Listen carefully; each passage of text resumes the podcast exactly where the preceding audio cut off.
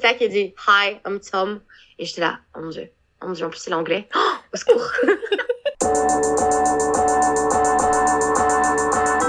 Bonjour à tous et bienvenue sur Fille Expat, le premier podcast francophone qui donne la parole aux femmes expatriées aux quatre coins du monde.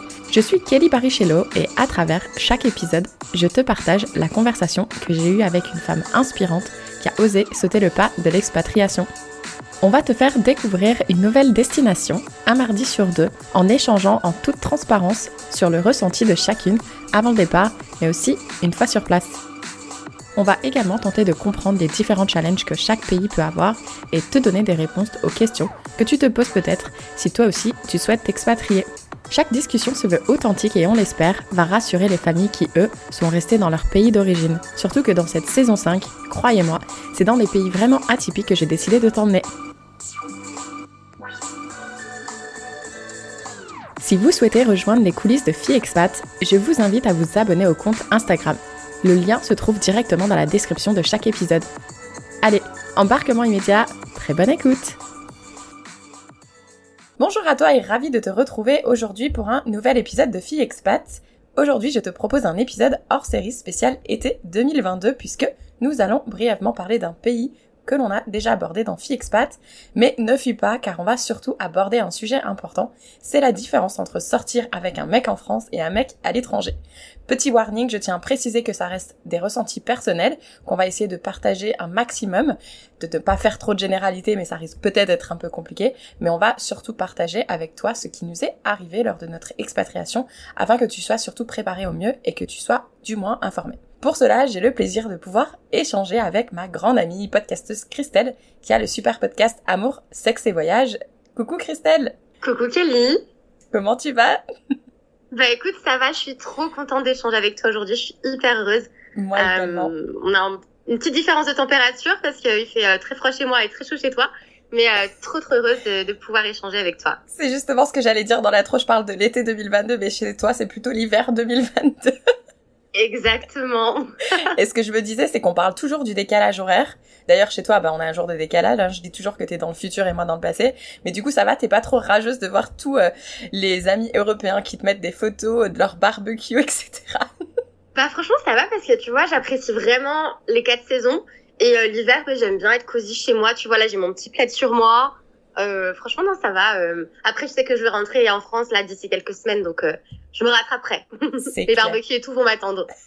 Super, trop hâte pour toi aussi, parce que ça fait toujours du bien. En plus, ça fait un moment que t'as pas vu ta famille. Ça fait trois ans, trois ans que je suis en Nouvelle-Zélande parce que j'étais bloquée avec le Covid. Enfin, si je quittais le pays, je pouvais pas revenir, donc c'est pour ça que je suis restée euh, sans rentrer euh, pendant trois ans. Oui, d'ailleurs, on va revenir sur ton parcours, mais félicitations pour ta résidence euh, permanente en Nouvelle-Zélande. Merci, merci, trop heureuse.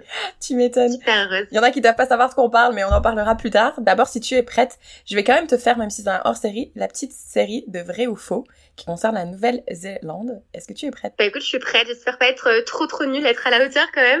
Mais non, t'inquiète. Alors, la Nouvelle-Zélande est le premier pays à avoir donné le vote aux femmes. Mmh. Ah, bonne question. Allez, je dirais oui. C'est vrai, si. Ok.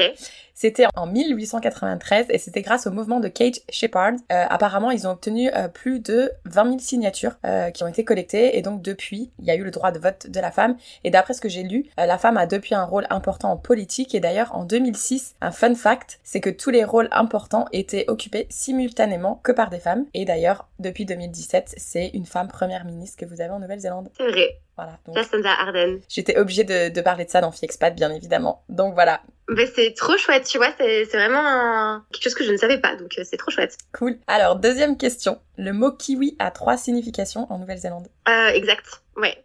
C'est ça. Est-ce que donc, tu sais... kiwi, euh, l'oiseau. C'est ça. Kiwi, le fruit. Et euh, les habitants de la Nouvelle-Zélande, on les appelle les kiwis. Bravo, c'est correct. Troisième question, et là je fais un petit clin d'œil aux expats français euh, qui ont des fois un petit manque de fromage. Il est impossible de trouver du bon fromage tel que du camembert ou du brie en Nouvelle-Zélande. Alors, il y a du fromage importé de France, euh, donc des marques françaises qui coûtent juste extrêmement cher.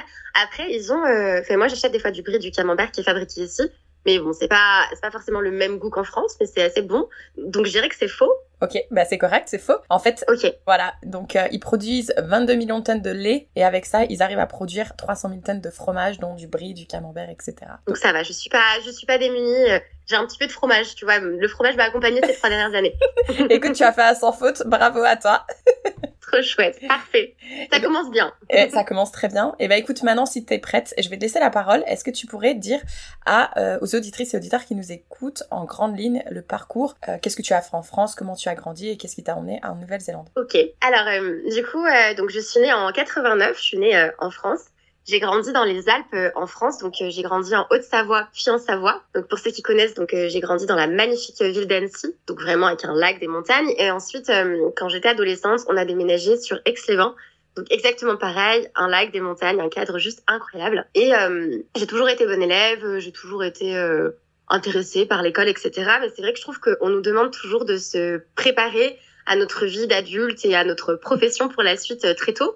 J'avais aucune idée de ce que je voulais faire. Donc euh, j'ai fait des études en ressources humaines parce que ce que je savais c'est que j'adorais les gens. Donc je me suis dit bon allez ressources humaines ça sonne bien. Donc j'ai fait des études en RH. J'ai travaillé pendant cinq ans en RH euh, en France. Et, euh, et c'est vrai que je pense qu'il y avait un, quelque chose qui manquait à ma vie. En fait le voyage a toujours fait partie de ma vie. J'ai toujours voyagé avec mes parents depuis toute petite. On a fait plein de destinations assez longues euh, et loin. Tu vois, on a fait euh, l'Ouest américain et l'Est américain en camping-car. On a fait le Canada, le Japon, la Corée du Sud, l'Australie. Enfin, on partait toujours en sac à dos et on faisait toujours des road trips. Je suis jamais partie avec mes parents dans le sud euh, en vacances en camping, par exemple. Ça a toujours été, euh, on prenait le sac à dos, on bougeait et on était six parce que j'ai trois sœurs. Et donc vraiment, c'était des voyages mais incroyables. On a fait aussi euh, le Sultanat d'Oman, par exemple, les Émirats Arabes Unis, il y a genre, euh, je sais pas, 12 ans, quand à Dubaï, il y avait absolument pas tout ce qui se passe en ce moment. Donc, j'ai fait des super voyages et c'est vrai que à l'âge adulte, j'ai continué à voyager un petit peu, mais euh, puisque euh, j'étais donc j'enchaînais les CDD, ce que je faisais, c'est que à chaque intervalle des CDD, je disais à mon employeur, écoute, euh, je vais partir un mois, deux mois, et après bah tu peux me reprendre, mais du coup je serai absente euh, pendant cette euh, durée-là, qui m'a permis de faire euh, des longs voyages aussi quand j'étais adulte dans ma vie professionnelle. Et puis un jour, euh, j'ai eu une grosse rupture parce que je suis restée longtemps avec un garçon, 7 ans. On s'est séparés et du coup, suite à ça, je me suis dit, mais en fait, euh, là, tes voyages sur un mois, deux mois, ça te plaît. Mais en fait, ce que tu veux, c'est vraiment voyager sur du long terme. Et là, t'as l'argent, t'es jeune, t'as 26, 27 ans, j'avais à l'époque. Euh, c'est peut-être le moment de, de partir à l'aventure. Euh, T'as plus de copains qui te retiennent, tu vas rendre ton appart, tu termines ton CDD, puis y a plus rien qui te, bah, qui te, qui te retient en France. Donc c'est ce qui s'est passé. Je suis partie du coup en Australie pendant un an. En fait, euh, j'ai pas fait le calcul de me dire je pars en Australie pour mettre de l'argent de côté parce que l'argent je l'avais de côté. En fait, j'avais mis beaucoup d'argent de côté pour tous les projets un peu, tu vois, euh, on va dire classiques. J'étais en couple, alors je m'imaginais qu'on allait euh, peut-être se marier, peut-être acheter un appartement, euh, peut-être avoir des enfants. Donc tout l'argent que j'avais de côté pour ça, je me suis dit mais en fait euh, ben non, tu vois là, j'en vois valser ces plans-là. C'est des nouveaux plans de vie qui, qui s'offrent à moi. Donc je me suis dit là, c'est des nouveaux euh, plans de vie qui, qui s'offrent à moi. Donc du coup, bah, c'est chouette, je vais pouvoir utiliser cet argent-là. Donc euh, je j'ai pas travaillé en Australie. En fait, j'ai juste fait quatre mois en tant que fille au père dans une famille parce que je voulais quand même un petit peu euh, goûter à l'expérience, euh, tu vois, de fille au père. J'avais jamais fait ça de ma vie, donc euh, je voulais euh, voir ce que c'était. Et puis ensuite, euh, j'ai euh, rencontré une Française sur la ville de Melbourne. On a acheté un van. On s'est donné le défi de le retaper en deux trois mois. Et ensuite, on est parti en road trip à travers ce grand pays qu'est l'Australie. Et donc, euh, je suis rentrée après un an. Et en fait, je suis rentrée après euh, trois semaines en France. Euh, j'ai racheté un billet pour l'Asie parce que ben, j'avais trop envie de, de repartir.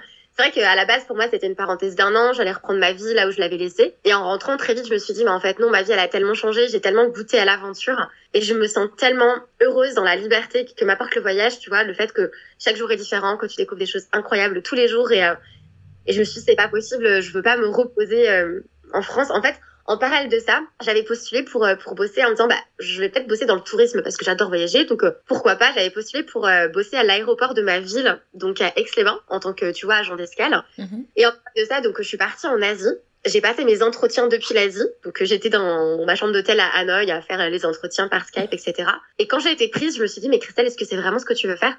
Là, t'es en Asie, tu pourrais passer un an en Asie au lieu de passer deux mois, quoi. Parce qu'entre temps, j'avais rencontré une fille euh, sud-africaine qui m'avait énormément inspirée parce que euh, elle venait euh, d'un milieu euh, beaucoup moins privilégié que le mien et elle s'était donné les moyens, tu vois, de voyager sur du long terme, de bosser à l'étranger, de elle faisait des volontariats où elle elle a aussi fait prof d'anglais. Enfin, j'étais là, mais en fait, c'est trop bien et c'est peut-être plus en adéquation avec moi que de rentrer en France et de rebosser dans ma ville natale. pour moi, c'était un peu un retour en arrière, tu vois, de faire ça. Mhm. Donc, euh, j'ai dû rentrer quand même en France. Entre temps, j'ai dû donc, enfin, j'ai dit donc que je, je ne bosserai pas à l'aéroport. Je leur ai donné euh, ma réponse en disant, bah, je suis désolée, mes plans de, de vie ont changé, etc. Et je suis rentrée parce qu'il fallait que je refasse mon passeport parce que mon passeport expirait pas longtemps après. Je l'ai refait. Et après, je suis repartie un an en Asie. Donc, euh, j'ai vécu une expérience incroyable. J'ai fait plein de pays. J'ai fait pas mal de volontariat. Enfin, j'ai vraiment profité, profité, profité. Et puis, et puis, du coup, en fait, quand je suis partie en Asie, me connaissant, parce que je suis un petit cœur d'artichaut, euh, j'avais pris quand même mon billet entre euh, Kuala Lumpur et Queenstown parce que je m'étais dit, après l'Asie, je veux partir en Nouvelle-Zélande faire un PVT, donc un, un permis vacances-travail. Et je m'étais dit, j'ai pas envie de rencontrer quelqu'un en Asie, potentiellement un garçon, qui va me faire changer mes plans parce que, euh, me connaissant, euh, tu vois, je pourrais changer mes plans pour quelqu'un d'autre. Un amour, etc. Donc, j'avais déjà pris mon billet. Quand j'arrivais en, en Asie, j'avais déjà une date de départ. Et heureusement, parce qu'entre temps, j'ai rencontré un garçon avec qui j'ai passé, euh, enfin, c'était un garçon du coup qui, qui, venait de Paris, un français, avec qui euh, j'ai passé des très bons moments euh, au Vietnam. Il est venu ensuite nous rejoindre en Malaisie. Et en fait, on a passé vraiment des vacances, c'était incroyable. En même temps, c'est un cadre à part quand tu dates en voyage. Et après, bah, en fait, on s'est dit au revoir à Kuala Lumpur. C'était un peu dramatique avec les larmes, etc des promesses qu'on n'a jamais tenues. Mais voilà, lui repartait en Thaïlande, moi je partais en Nouvelle-Zélande et euh, j'étais pas prête à, à, me dire que j'allais euh, bah, en fait tomber amoureuse ici quoi. Et donc ça fait trois ans que je suis en Nouvelle-Zélande. Je bosse euh, dans euh, dans le tourisme. En fait, je bosse pour une petite agence enfin petite, non pas si petite que ça, mais pour une agence de location de voitures. Donc en fait, euh, c'est une petite, enfin c'est une agence qui se trouve au milieu des montagnes et euh, à côté d'un aéroport. Et c'est vrai que c'est un métier qui, qui, comment dire, enfin j'ai pas de responsabilité importante. Et moi c'est ce qu'il me faut parce que hum, j'ai besoin d'un métier, enfin d'un job où j'ai pas forcément de grosses responsabilités, où je rentre chez moi, je pense plus du tout à mon boulot. Et en plus, on est toute une team internationale, tu vois, je bosse avec des Argentins, Uruguayens, Italiens, Indiens, Anglais, Écossais, enfin, du coup, ça me, ramène au voyage. Et puis en plus de ça, ben, en fait, on est confronté à des gens qui viennent louer une voiture parce qu'ils vont voyager, qui changent beaucoup avec les gens sur ce qu'il y a à faire, les activités, parce que j'habite dans la capitale mondiale des sports extrêmes. Donc, euh, et c'est une ville qui euh, est euh, comme les villes dans lesquelles j'ai grandi, avec un lac et des montagnes. Donc je m'y sens hyper bien. Donc euh, voilà, j'ai une petite vie tranquille à l'autre bout du monde avec exactement le même cadre de vie finalement que en France. Ouais, c'est clair. Et j'aime bien ta façon de voir les choses, de te dire bah je prends pas la taf à responsabilité. Je devrais m'inspirer de ça. Mais en fait, tu vois, c'est comment dire. En plus, j'ai eu des, des opportunités d'évoluer, euh, de changer de, de, de poste euh, dans cette entreprise et j'ai décliné l'offre parce que parce que je sais que mais je je, sais pas, j'aime bien quand quand je n'ai pas forcément de responsabilité. Et, euh, ça me va très bien ce que je fais. Enfin, je suis très très satisfaite et de toute façon, j'ai un j'ai un visa ouvert donc euh, je je peux enfin je, je pourrais bosser là où je veux, tu vois, mais euh, mais non, ouais, ça me plaît. Vraiment ça me plaît donc euh, donc non, c'est vrai que je sais très bien que les postes à responsabilité, c'est pas fait pour moi. De penser à la réunion du lendemain, de penser à aux objectifs à atteindre, etc. Genre ça me ça me rongerait trop. Mhm. Donc donc voilà, un petit boulot qui me convient très bien et quand je rentre chez moi, ben voilà, je je pense plus du tout à ça. Et du coup, tu peux penser à ton podcast. Exactement, parce que j'ai euh, du coup euh, une autre entre guillemets activité qui est effectivement mon podcast. Et c'est vrai que pour le coup, euh, mon podcast me rapporte pas un centime parce qu'il est pas du tout monétisé. Mais je pense que c'est comme toi, il me nourrit énormément. Les échanges que j'ai avec les personnes sur leur parcours de vie, je trouve que c'est hyper intéressant. On a tous un parcours de vie qui est très bah, unique, divers et varié, et j'adore échanger avec les gens, donc totalement. J'ai beaucoup de temps à consacrer et d'énergie à mon podcast parce que justement, j'ai pas un boulot, tu vois, énergivore. Eh ben super. En plus, tu fais un super podcast. Il n'y a pas de tabou. C'est ça que j'adore vraiment dans ton podcast. Aussi bien toi que les invités, vous parlez, mais vraiment en toute transparence. Donc j'écoute. Enfin, je conseille vraiment à tout le monde d'aller voir euh, ce qu'elle fait. De toute façon, je mettrai toutes les descriptions euh, du podcast. Et aujourd'hui, toi et moi, donc ça fait un moment qu'on se disait, il faut absolument qu'on fasse un truc ensemble. Et je te disais, ah mais Christelle, c'est embêtant. J'ai déjà parlé de la Nouvelle-Zélande. Mais là, je me suis dit, allez, j'ai trop envie de parler de la scène du dating avec les étrangers. Et là, je me suis dit, Christelle, qui de mieux pour parler de tout ça? Donc, est-ce que tu pourrais nous partager, toi, une expérience que tu as vécue euh, en sortant avec une personne qui n'était pas du coup de nationalité française et nous dire un peu ce qui t'a marqué, choqué, surprise, etc. Bien sûr. Alors en fait, déjà, euh, bah, en fait, ça va être ma relation actuelle parce que quand j'étais en voyage, j'ai fait euh, ce qu'on peut appeler des dates, mais bon, on pourra revenir sur ce terme-là si tu veux par la suite avec euh, des, garçons qui étaient euh, anglophones ou non anglophones, mais avec qui du coup on échange en anglais. Et j'ai trouvé ça hyper chouette parce que, pareil, si tu veux me poser des questions par la suite sur ça, il n'y a pas de souci. Comme tu l'as dit, je suis vraiment sans tabou. C'est vrai que je suis quelqu'un qui, qui fait très facilement le premier pas, qui séduit beaucoup quand je suis célibataire. Quand je suis en couple, je suis pas du tout comme ça. Je suis vraiment très, très dévouée à, à mon copain et finalement très monogame. Mais quand je suis célibataire, c'est vrai que j'aime bien un petit peu euh, voilà euh, séduire et je trouvais ça hyper chouette de séduire dans une langue qui était pas la mienne, enfin qui était pas ma langue natale. Je trouvais ça un peu un peu spicy, tu vois, un peu cool. Euh, je sais pas, ça a rajouté un petit truc. Et donc, donc voilà, donc pendant mes voyages en Australie et en, et en Asie, du coup, voilà, j'ai eu des petites conquêtes et c'était hyper sympa. Et puis, je suis arrivée ici en Nouvelle-Zélande. Et en fait, faut savoir que la ville dans laquelle j'habite, les loyers sont très chers. En tout cas, avant Covid, c'était juste hallucinant. Euh, et donc la majorité des personnes habitent en colocation parce que c'est vraiment très très cher. Et puis vu que je sortais, si tu veux, du, de deux ans de voyage, j'avais pas envie de me retrouver dans un appart avec une, je sais pas, des colocs un peu entre guillemets ennuyeux. C'est un peu méchant ce que je dis, mais j'étais encore dans l'esprit voyage, rencontre, et je me suis dit, bah en fait, euh, rien de tel qu'une grosse maison avec plein de colocs pour avoir toujours cet esprit un petit peu euh, chaleur du monde entier, plein de nationalités. C'est hyper cool, tu vois, partager des choses, etc. Mm-hmm. Et donc, une colocation où nous étions, tiens-toi bien, 11. Et en fait, il se trouve que donc je suis allée visiter euh, la colocation, qu'on était deux par chambre. Et à l'époque, c'était mis hors de prix. Pour tout te dire, après Covid, là, l'appart que j'ai avec mon copain, on, a un appart juste pour tous les deux. On a une chambre, euh, chambre d'amis.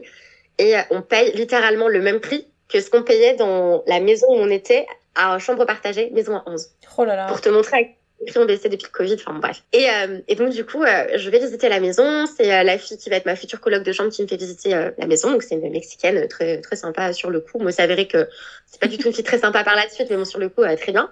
Et puis je suis séduite par le jardin, par la vue, tout ça, tout va bien. Donc je lui dis bah écoute, moi je suis hyper intéressée. j'ai j'ai encore trois nuits de réserver dans mon auberge, mais je peux emménager la semaine prochaine avec grand plaisir. Et puis on est assise dans la cuisine. L'entrée se fait par la cuisine dans cette coloc. Et donc là, il y a un des colocs qui rentre, donc couvre la grande vitrée de la cuisine, qui, bah, qui pose ses sacs de courses parce qu'il est rentré de, de, ses courses, quoi. Et, euh, et du coup, bah, il me serre la main pour se présenter. Et, et là, genre, bah, j'étais là, mais oh, méga coup de cœur. Genre, méga coup de cœur. Foudre. Vraiment, genre, il, il, pose ses sacs et dit Hi, I'm Tom. Et j'étais là, oh mon dieu, oh mon dieu, en plus, c'est l'anglais. Oh, au secours. et, euh, et, là, euh, bah, pour tout te dire, je me retrouve avec la fille, du coup, on est assise, euh, assise sur la table de, de la cuisine, quoi. Et puis lui, il range ses courses dans le placard et genre, je le mate. Genre, en fait, il, il fait du foot, donc il a euh, les fesses bien pompées, les mollets bien dessinés et tout. Et c'était la première fois que je regardais un garçon comme ça et j'étais là, enfin, une attirance pour ce garçon, mais tu vois, c'était au-delà juste du physique, il y avait un truc où je sentais que c'était une belle personne. Genre vraiment les énergies qui dégageait, la façon dont il s'est présenté, son petit regard malicieux, enfin, il était trop chou. Et voilà, quoi. Et donc j'ai eu un coup de cœur pour ce garçon qui s'est avéré euh, être un garçon que j'ai très vite euh, fréquenté. Euh, je mets des gros guillemets parce que, euh, bah, en fait, pour moi, très vite, on était en couple. Alors, je sais pas si tu veux que je déroule euh, un petit peu l'histoire maintenant. Ben, c'est ce que j'allais dire. Dis-moi exactement, parce que c'est vrai qu'on n'a pas fait. Je t'avais dit qu'on allait peut-être faire quelques petites définitions, mais je pense que tu as employé le mot dating plusieurs fois d'ailleurs. Mais ben, non, raconte-nous parce que là, je pense que tout le monde veut savoir la suite. Donc, comme j'ai dit précédemment, je suis pas forcément timide pour faire le premier pas avec un garçon. Et d'ailleurs, euh, je pense que si je fais aussi autant le premier pas, c'est parce que je suis toujours attirée un peu par les garçons un petit peu réservés. Genre les grands séducteurs, les mecs hyper sur d'eux, ça n'a jamais été des garçons qui, qui me faisaient vibrer. Donc en fait, euh, voilà, je fais plus facilement le premier pas, je pense, parce que c'est des personnalités qui aussi euh, sont peut-être plus à l'aise si on fait le premier pas. Donc très vite, très vite, et je sais pas, je, trouve que j'ai mon instinct qui se... Alors j'aurais pu me tromper, tu vois, mais j'ai l'impression que j'ai un peu cet instinct quand je rencontre quelqu'un où je sens qu'il va se passer quelque chose. De sérieux, pas sérieux, peu importe mais je sentais qu'il y avait vraiment une, une attirance euh, mutuelle. Et je me suis dit, il va se passer quelque chose entre nous, tu vois. Et puis, euh, bon, j'ai pas attendu très très longtemps pour euh, déployer mes outils de, de séduction. Faut savoir que dans cette coloc, il y avait neuf mecs et deux filles. Donc, il y avait moi et la fille qui partageait ma chambre et neuf mecs. Et un soir, je me retrouve avec quasiment tous les mecs dans la cuisine. Et il y avait personne dans le salon. Et du coup, euh, enfin, on va dire quelques jours avant, j'avais échangé avec euh, ce mec-là, euh, qui s'appelle Tom, qui s'est présenté, qui était anglais, que j'avais trouvé hyper charmant. Et je savais que lui, il avait un visa qui se terminait quatre mois après. Donc en fait, euh, là, on est au mois d'octobre. Et en février, il rentre en Angleterre, parce que son visa se termine en Nouvelle-Zélande. Et euh, bref, on avait parlé un petit peu avec tous les colocs. Ah bah du coup, il faudrait qu'on se fasse des movie nights, bla bla. Et donc on échangeait un petit peu bah, quel type de film tu aimes bien. Et lui, il avait dit, bah, moi, j'aime tous les films, je m'en fiche un peu, sauf que je suis pas très fan des films d'horreur et des comédies romantiques. Donc là, je me retrouve dans la cuisine avec tous les mecs. Et j'écoute Tom, euh, donc là, je dis ça devant tout le monde. J'écoute Tom, il y a personne dans le salon. Toi et moi, on va aller se regarder un petit film. Par contre, t'as deux options. Soit c'est un film d'horreur, soit c'est une comédie romantique. ah, carrément! du, coup... du coup, bref, il me dit, ok, allez, go. Au final, on a mis une comédie euh, random. En fait, faut t'imaginer qu'il y avait genre deux canapés côte à côte. Donc on était chacun sur un canapé, donc en fait il y avait les, les accoudoirs qui nous séparaient. Et puis euh, en fait au bout de cinq minutes on a mis pause et on a commencé en fait à parler, parler, parler, parler, se raconter un peu nos vies.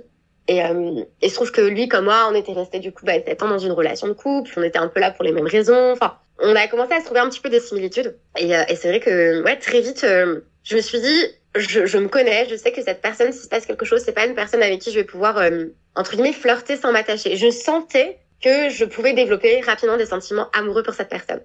Bref, il se trouve que ce soir-là, on a fini par passer la nuit ensemble. En fait, euh, si tu veux, comme je t'ai dit, on était euh, deux par chambre. Sauf que dans la conversation, j'apprends que son coloc de chambre vient de partir aux îles Fidji pendant deux semaines. Parfait timing. Et donc je lui dis, hop, dommage, je vais quand même pas dormir tout seul ce soir. Bref, je lui ai envoyé plein de signaux, on a fini par s'embrasser. Et, euh, et en fait, ça a commencé comme ça. Sauf qu'en fait, du coup, les dix premiers jours de notre relation, on voulait pas, enfin, du coup, on n'était pas, forcément, tu vois, c'est le début, on n'est pas en couple, etc. Donc, on veut un peu se cacher par rapport aux gens de, de la maison, les colocs et tout.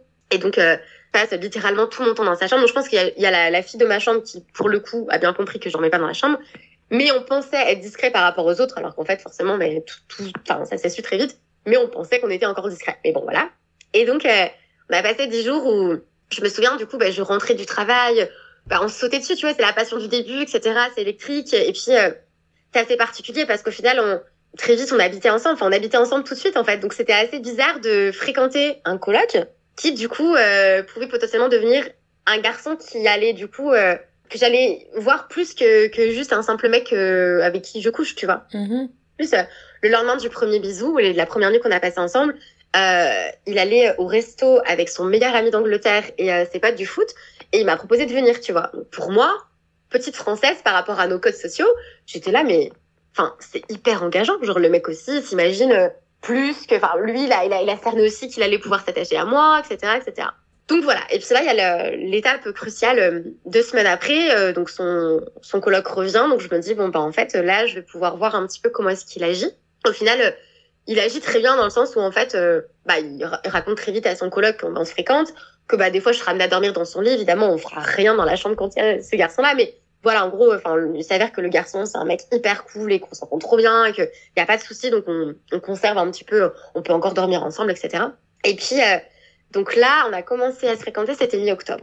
Et là, on se retrouve au mois de décembre. Et là, je commence un peu à paniquer en me disant, le mec s'en va en février. Et là, je fais un peu le constat que ça fait huit semaines que c'est un peu euh, tout feu, tout flamme. Et je me dis, mais merde, euh, enfin, je sais même pas ce qu'il pense, on n'a pas trop eu de conversation. Qu'est-ce qui se passe, tu vois Genre, qu'est-ce qui- qu'est-ce que la relation va donner finalement? Est-ce que, euh, est-ce que je rentre en Europe? On essaie une relation à distance France-Angleterre. Est-ce que bah, c'est terminé? Est-ce que qu'est-ce qu'il veut lui? Enfin voilà Mhm. je profite d'un soir où il a un petit coup dans le nez parce qu'on était allé boire un verre avec euh, ses amis. Et euh, donc à savoir que je ne bois pas d'alcool, donc j'étais totalement sobre et je savais euh, quelle question poser. Et du coup, je l'ai un peu questionné. Et lui m'a dit, bah écoute, euh, bah, moi je serais bien pour rester en Nouvelle-Zélande. Enfin, du coup, je rentrerai en Angleterre voir ma famille, etc. Mais euh, je suis pour euh, essayer de demander à mon patron d'avoir un visa. Donc ici, ça s'appelle un, un sponsorship. Donc en gros, me faire euh, sponsoriser par mon employeur pour revenir ici et pour euh, bah, retravailler une année ici, habiter là, etc. Comme ça, ça nous laisserait un petit peu plus de temps. Mais moi, quand il me dit ça, dans ma tête, je me dis, bah, c'est qu'on est officiel. Enfin, c'est qu'il me voit comme sa copine, il va revenir. Enfin, du coup, bah, ouais, enfin, là, je suis vraiment en couple parce que moi, personnellement, depuis le premier baiser, vu comme les choses s'étaient passées, que, voilà, on fréquentait personne d'autre, qu'on habitait ensemble, que, ouais, on savait qu'il y avait une exclusivité, etc., ben, pour moi, c'était certain, on était en couple. Enfin, de part, en tout cas, mon expérience euh, de, de ce qui se passe en France, en général, les garçons, soit c'était automatiquement tu sens qu'il y a quelque chose et qu'on essaye et on est en couple et peu importe si ça dure euh, deux semaines, un mois, un an, dix ans. Soit t'es dans la catégorie bah un peu euh, tu vois genre euh, histoire légère. Euh, soit du coup euh, t'as la catégorie où tu vas euh, coucher avec la personne et du coup bah, ça se réfère un peu à un sex friend ou enfin comment tu veux l'appeler tu vois. Donc euh, enfin, pour moi on n'était clairement pas dans une sex friend. Enfin le mec il me présente à ses potes. En plus entre temps à chaque fois qu'il faisait des Skype avec ses parents il me montrait, Ah oui. j'interagissais les tu vois donc euh, Enfin, pour moi, il y avait aucune question à se poser. On était en couple, tu vois. Sauf que maintenant, euh, ça, c'était ça, c'est il y a presque quatre ans. Mais pour moi, si tu me demandes le début de notre histoire, ben c'était euh, le premier bisou, quoi. Que le 11 octobre 2018. Parce que lui n'a pas du tout la même version que moi. Quelle est sa version à lui, du coup? Ben écoute, en fait, lui me dit, je sais, mais je sais pas quelle date exactement. Pour moi, c'est quand je suis rentrée d'Angleterre. Donc en fait, il est rentré en Angleterre un mois et demi.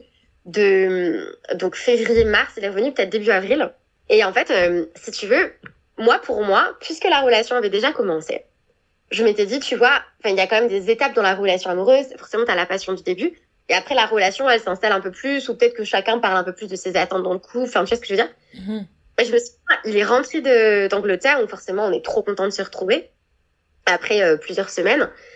Et puis, euh, je lui dis, bah écoute, euh, on se fait un resto tous les deux, parce que c'est vrai que, en fait, commencer à fréquenter quelqu'un dans une coloc à 11, on se rend pas compte, mais c'est difficile parce que t'as pas ton intimité pour te raconter toi-même. Mm-hmm. Alors, comment Enfin, moi, je parle très facilement de moi parce que je suis comme ça, et vraiment, j'ai pas vraiment de pudeur sur ma vie. Enfin, je peux me livrer, il peut y avoir plein de personnes, vraiment, ça va pas me gêner. Mais lui, n'est pas du tout comme moi. comme je disais, euh, garçon mystérieux, c'est un peu euh, mon type de, de, de, de, crush. Et c'est vrai que lui est totalement... Euh, enfin, il est assez mystérieux et c'est vrai qu'il s'ouvre très, très, très, très doucement. Donc moi, je, je suis un livre ouvert directement. Et lui, c'est un peu un close book, tu vois. Donc, donc là, ça faisait pour moi sept mois, finalement. Entre les quatre mois, on était ensemble d'ici. Un mois et demi où il était absent. Donc, donc là, à ce moment-là, ça fait ouais, six, sept mois qu'on se fréquente. Entre bah, les quatre mois où il était ici le mois et demi où il est rentré en Angleterre, etc. Donc quand il rentre quelques semaines après, je lui dis bah, est-ce qu'on peut se faire un, petit resto? Et pour moi, c'était un resto talk, tu vois. Genre on allait parler de nous, de nos attentes dans le couple, enfin pour un petit peu mettre les choses au clair sur notre relation de couple. Et en fait, je pense que lui, cette conversation, c'était plus une conversation d'officialisation. Bah, on est vraiment en couple, c'est le point de départ de notre relation, tu vois. Mmh. Donc pour lui, notre relation a vraiment commencé après, euh, après peut-être six mois en fait. Et, euh, et du coup, genre, j'étais trop vexée parce que on a vécu il y a deux ans avec un autre couple. En fait, on avait déménagé autre part. Et puis, quand le couple nous a dit, bah, ça fait combien de temps que vous êtes ensemble et tout, bah, moi, je disais euh, fièrement euh, ce que je pensais, tu vois.